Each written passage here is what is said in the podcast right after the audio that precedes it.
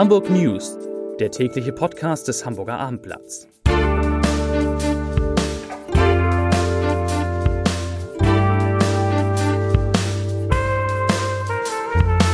Herzlich willkommen. Mein Name ist Lars Heider und heute habe ich wirklich passend zu diesem wunderschönen Wetter eine wunderschöne Nachricht für alle Hamburger. Fast eine kleine Sensation. Lassen Sie sich überraschen. Außerdem geht es in diesem Podcast einmal mehr um E-Scooter in verbotenen Zonen, um eine interessante Auseinandersetzung im Hafen und um die Frage, wann der Bahnhof Diebsteich denn nun endlich weitergebaut wird. Zunächst aber wie immer drei schnelle Nachrichten im noch schnelleren Überblick. Nachricht Nummer eins: Keine Ampel, keine Autos, keine Fußgänger. Diese für Radfahrer paradiesischen Zustände können Sie jetzt auf dem neuen Radschnellweg zwischen dem Stadtpark Hamburg und dem Alsterdorfer Markt erleben. Das ist genau meine Strecke. Mehr als eine Kilometer lang ist die Strecke, die am Neubauquartier Pergonviertel entlang führt und die in der kommenden Woche offiziell eröffnet wird. Nachricht Nummer zwei. Bei einer Schlägerei in der Hamburger Neustadt sind in der Nacht zum Donnerstag zwei Menschen leicht verletzt worden. Das ist an sich keine Nachricht, aber im Verlauf der Auseinandersetzung am Großneumarkt sollen nach ersten Erkenntnissen der Polizei mehrere beteiligte Schüsse in die Luft abgegeben haben. Nun wird ermittelt, ob es mit einer scharfen Waffe war oder ob dafür nur eine Schreckschusswaffe verwendet wurde. Beides nicht schön. Und Nachricht Nummer drei.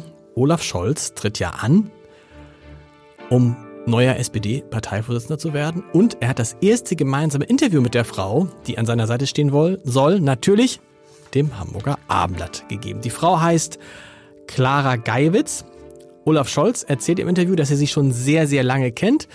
Allerdings offensichtlich noch nicht so lange, dass, äh, dass die Frage mit dem Du und Sie nicht geklärt ist. Während er sie anfänglich duzt, sieht sie ihn, zumindest bei den ersten Antworten noch, sagt dafür aber den schönsten Satz, Zitat, die SPD ist die Drama Queen unter den Parteien, dem ist wenig hinzuzufügen.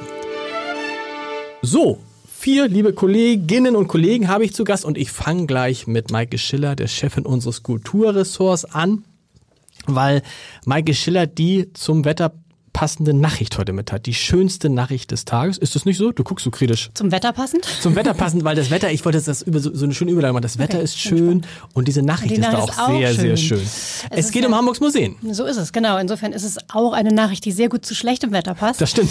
weil äh, die SPD ähm, hier sich nicht als Drama Queen aufführt, sondern eine ganz gute Idee hat und einen Antrag in, die, in den Senat einbringt, nämlich die Museen ab 2020 mindestens einmal im Monat, am besten an einem Sonntag, kostenfrei zu machen. Das ist echt eine tolle Nachricht. Umsonst ins Museum. Umsonst im Museum. Das gibt es ja in anderen Städten schon standardmäßig. Da muss man für viele Museen gar kein Geld bezahlen. Das gibt es zum Beispiel in London. Ähm, es gab es bei uns schon als Idee immer mal wieder. Es gab es bei uns zum Beispiel im letzten Jahr am Reformationstag. Für dich Halloween.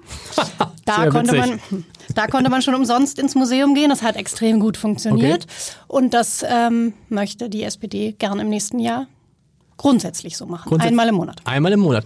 Was gibt es da schon Reaktionen von den Museen oder werden die davon überrascht, wenn sie das Abendblatt lesen? Ich glaube, die sind nicht davon überrascht, weil die Diskussion ja schon ein bisschen länger läuft. Die Museen haben natürlich immer ein bisschen Angst, dass ihnen dann Einnahmen wegbrechen, nicht zu Unrecht. Ähm, das soll geklärt werden. Es soll Geld von der Stadt dafür bereitgestellt mhm. werden, das nicht aus dem Etat der Kulturbehörde kommt, sondern extra Geld ist. Ja, wir werden sehen. das würde dann nur gelten, aber für die staatlichen Museen, richtig? Soweit wir im Moment wissen, wissen ist ja. das so. Weil dann ist ja auch das Problem, also das Geld, das die staatlichen Museen kriegen, kriegen sie ja eh von der Stadt. Wenn dann Geld fehlt, muss die Stadt das ausgleichen. So ist der so Plan. Ist Warum der Sonntag? Sonntag ist doch ein schöner Tag, ja. um ins Museum zu gehen. Meine, richtig, aber ich, ich hätte, glaube, ich hätte mir jetzt gedacht, wenn man tatsächlich Leute ja, wirklich hinzukriegen. Sonst hätte man ja auch den Mittwoch nehmen können, sagen, da sind vielleicht nicht so viele Leute im Museum. Ja, aber Familien zum Beispiel haben am Sonntag vielleicht am meisten Zeit, Absolut. zusammen etwas zu unternehmen. Es soll ja die Hemmschwelle ge gesenkt werden. Es soll tatsächlich darum gehen, Leute ins Museum zu bekommen. Man nimmt also einen Tag, an dem sowieso über die Freizeitgestaltung nachgedacht wird. Also warum nicht dann ins Museum? Gehen? Eine tolle Idee. Wenn wir schon bei Museen sind, dieses Wochenende ist es richtig? Dieses Wochenende beginnt was in der Kunsthalle? Ist es dieses Wochenende? Nächstes Wochenende. Nächstes das Wochenende. große Jubiläumswochenende in der Kunsthalle. Jetzt müssen wir uns über dieses und nächstes in Hamburg verständigen. Also wir reden über das Wochenende Das letzte Augustwochenende Wochenende. Okay. ist das Wochenende, wo der, wo der große Jubiläum stattfindet, wo die Kunsthalle ihren 150. Geburtstag feiert. Gut. Und da Feier Eintritt übrigens. Oh, schon geht schon los. Da kann man auf jeden Fall hingehen. Vielen Dank. Von den Museen zu einem Thema, was auch sehr, sehr viele Hamburger interessiert, nämlich der Verkehr, der Bahnverkehr. Uli Gastorf, Experte im öffentlichen Nahverkehr. Uli, bist du ja wirklich. Bist da, lass uns über zwei Themen heute sprechen. Die eine Frage, was ist mit dieser spektakulären Haltestelle an den Elbbrücken? Wie sieht's da aus? Da gibt's einen neuen Stand. Ja, da waren wir ähm, bei der neuen S-Bahn-Station Elbbrücken und ähm, es ist ja so, es ist ein Jahr verzögert, weil Hindernisse im Boden gefunden wurden. Ähm, diese Hindernisse sind sozusagen jetzt beseitigt. Und die gute Nachricht für alle Hamburger ist, ab dem 15. Dezember wird dort die S3 und die S31 zwischen dem Hauptbahnhof und Harburg halten. Ah. Und dann soll es endlich losgehen. Cool. Wir waren auf der Baustelle, es ist soweit schon, dass auf dieser Stahldachkonstruktion, die ja dieses geschwungene Ding, ähm, da wird, werden jetzt demnächst 800 Scheiben eingesetzt. Das Ganze hat äh, GMP, ähm, Architekten kennt man, Genau. entworfen. Vielleicht noch ein Wort zu den Kosten. Ja. Ist nicht so schön. Geplant waren rund 43 Millionen, jetzt sind 70 geworden. Wow. Und ähm, Für eine Haltestelle. für eine Haltestelle, ja. Ja.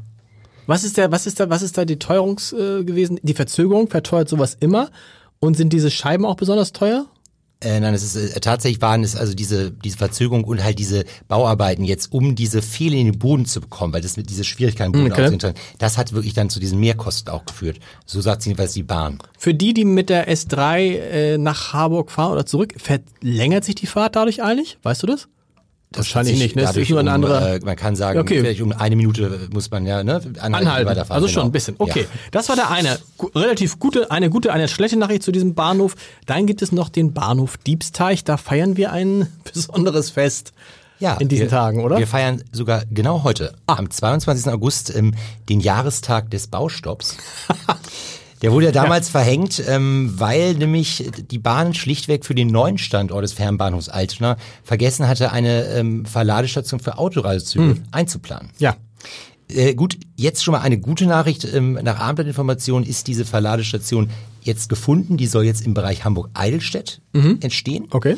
Aber äh, nichtsdestotrotz ähm, beschäftigt es ja weiterhin die Gerichte. Das heißt, diese, diese, diese Klage, dieser Baustopp ist weiterhin Mhm. existent.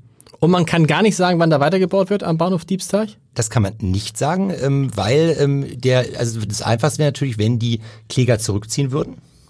Ja. Und jetzt vielleicht noch eine ganz interessante Nachricht. Es wird nächste Woche noch ein Termin vor dem Hamburgischen Oberverwaltungsgericht gehen. Da geht es um einen der Einzelkläger. Mhm. Dort wird entschieden, ob die Klage dieses Klägers überhaupt im Hauptverfahren zugelassen Okay. wird. Das wird es wahrscheinlich nach Abendblattinformation nicht. Nicht?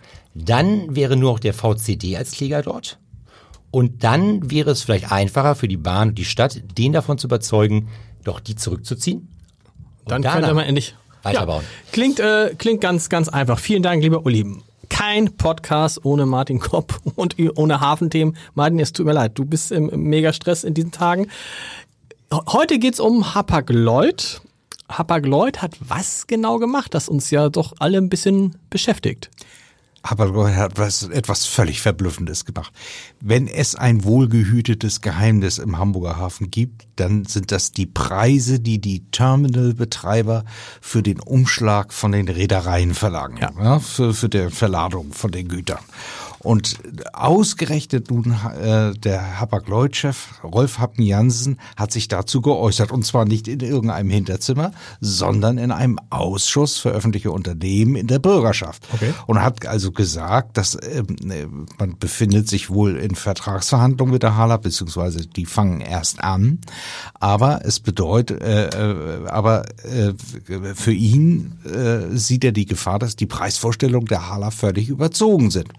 Und er droht nun nicht direkt, aber er warnt indirekt davor, dass er erheblichen Druck von seinen äh, Allianzpartnern, Ja. Reedereien be bekommt und die sagen dann, man könnte ja auch Ladung aus Hamburg abziehen. Das ist ja deswegen besonders interessant, weil ja Hapag-Lloyd vor langer, langer Zeit, gar nicht so lange, einst von der Stadt mit gerettet wurde und mit dafür gesorgt wurde, dass Hapag-Lloyd hier bleibt. Die Stadt ist einer der Haupteigentümer. Die Hala wiederum ist auch ein mehrheitlich städtisches Unternehmen. Also das sind, äh, wie regelt denn da die Politik? Gibt es da schon irgendwie, gibt es da ein Machtwort vom Bürgermeister? Nein, das gibt es wohl nicht. Was da hinter den Kulissen läuft, weiß man nicht. Genau, die Wirtschaftsbehörde ist informiert, not amused. Äh, sie hat sich irgendwie eingeschaltet, aber wie die nun genau reagiert, weiß man nicht. Was man dazu wissen muss, ist, das ist kein neuer Vorwurf, das ist ein alter. Okay. Es gibt häufig den Vorwurf, Hamburg sei ein guter, effizienter, schneller Hafen, aber wahnsinnig teuer. Und wir haben einen Brief dazu, beispielsweise vom Ver, äh, Ver, äh, Chef des Verbandes der Hamburger Schiffsmakler an äh, dem Wirtschaftssenator, in dem dieser dieses nochmal explizit sagt.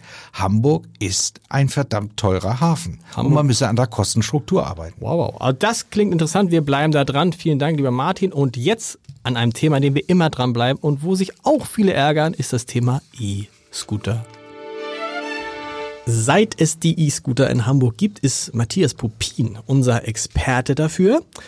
Matthias, wir wollen heute sprechen über die Frage, ob denn wie vereinbart die E-Scooter nicht in bestimmten Zonen abgestellt werden, zum Beispiel rund um das Rathaus. Ich habe heute Morgen mal gezählt auf meinem Weg hierhin, 10, 12, 14 E-Scooter habe ich rund um das Rathaus direkt am Rathaus gesehen. Ja, das ist auch das Ergebnis unserer kleinen äh, Schau rund äh, um die. Ihr habt einen äh, Test gemacht? Ihr habt einen Test gemacht, richtig? einen Ja. kleinen Test in der Innenstadt gemacht. Es ist äh, sehr einfach, äh, E-Scooter aufzuspüren, die äh, in der Verbotszone äh, abgestellt sind, äh, auf dem Gänsemarkt, vom Rathaus, in der Spitaler Straße, auch am Ballindamm zum Beispiel mit bestem Blick auf die Binnenalster. Dort überall sind E-Scooter zu finden, die dort eigentlich nicht abgestellt werden. Wer dürfen. stellt sie da eigentlich ab? Heute Morgen habe ich gedacht, da standen so vier nebeneinander. Das muss ja dann das Unternehmen selber sein, weil es stellt ja kein Einzelner da. Die stellen die da bewusst auch hin, obwohl die wissen, dass es die Red Zone ist. Ja, ob das bewusst geschieht, wissen wir nicht. Äh, Okay. Die äh, Verleiher sagen ja, die Mitarbeiter sind angehalten, das nicht zu tun. Natürlich. Aber man beobachtet, es- äh, be- beobachtet es natürlich immer wieder und äh, auch diejenigen, die die Scooter ausleihen, stellen sie dorthin, wo sie sie eigentlich nicht hinstellen Aber die sollen. Scooter zeigen doch das an, ne? Ja, es gibt ähm, einen GPS-Sender, der ähm, die Daten sendet und äh, auf die Art und Weise soll verhindert werden, dass die in den äh, Verbotszonen abgegeben werden können. Aber das funktioniert oft nicht, weil die GPS-Sender zu ungenau sind. Wir haben den Test gemacht und versucht, den äh, einen Scooter direkt vorm äh, Haupteingang des Hamburger Rathauses abzugeben. Und es hat in zwei Fällen geklappt. Sehr gut. Was macht denn nun die Stadt dagegen? Die Stadt weiß um die Probleme und hat die Verleihfirmen zu einem Gespräch eingeladen in der kommenden Woche, wo es unter anderem auch um diese Probleme beim Abgeben äh, geht, aber sagt auf der anderen Seite auch, dass es eigentlich keine Beschwerden gibt. Äh, Nö. Aber von mir, ich kann mich, ich kann, ich könnte mich jetzt beschweren. Mich, Ja. mich nervt das zusehends, aber vielleicht bin ich auch schon zu alt, ein alter weißer Mann. Vielen Dank. Und zum Abschluss, wie immer, den Lesebrief der Woche. Es geht um die Frage, die wir vor kurzem erörtert ha- haben auf abendblatt.de, warum die AfD in Hamburg eigentlich so schwach ist. Und Thomas Prohn schreibt, diese Frage ist leicht zu beantworten. Also die Frage, warum die AfD so schwach ist. Hamburg ist wie kaum eine andere Stadt stark geprägt von einem toleranten, wie aufgeklärten und linksliberalen Bildungsbürgertum, das von rechts außen agitatorisch hochstilisierten Problemlagen mit ablehnender, mit ablehnender Skepsis begegnet, also nicht wie erhofft adoptiert, sondern als Ausdruck erwünschter, bunter Vielfältigkeit einer progressiven Subkultur versteht, die längst als Markenkern der Stadt anzusehen ist. Ein wunderbarer Satz. In diesem Sinne, bis morgen. Tschüss.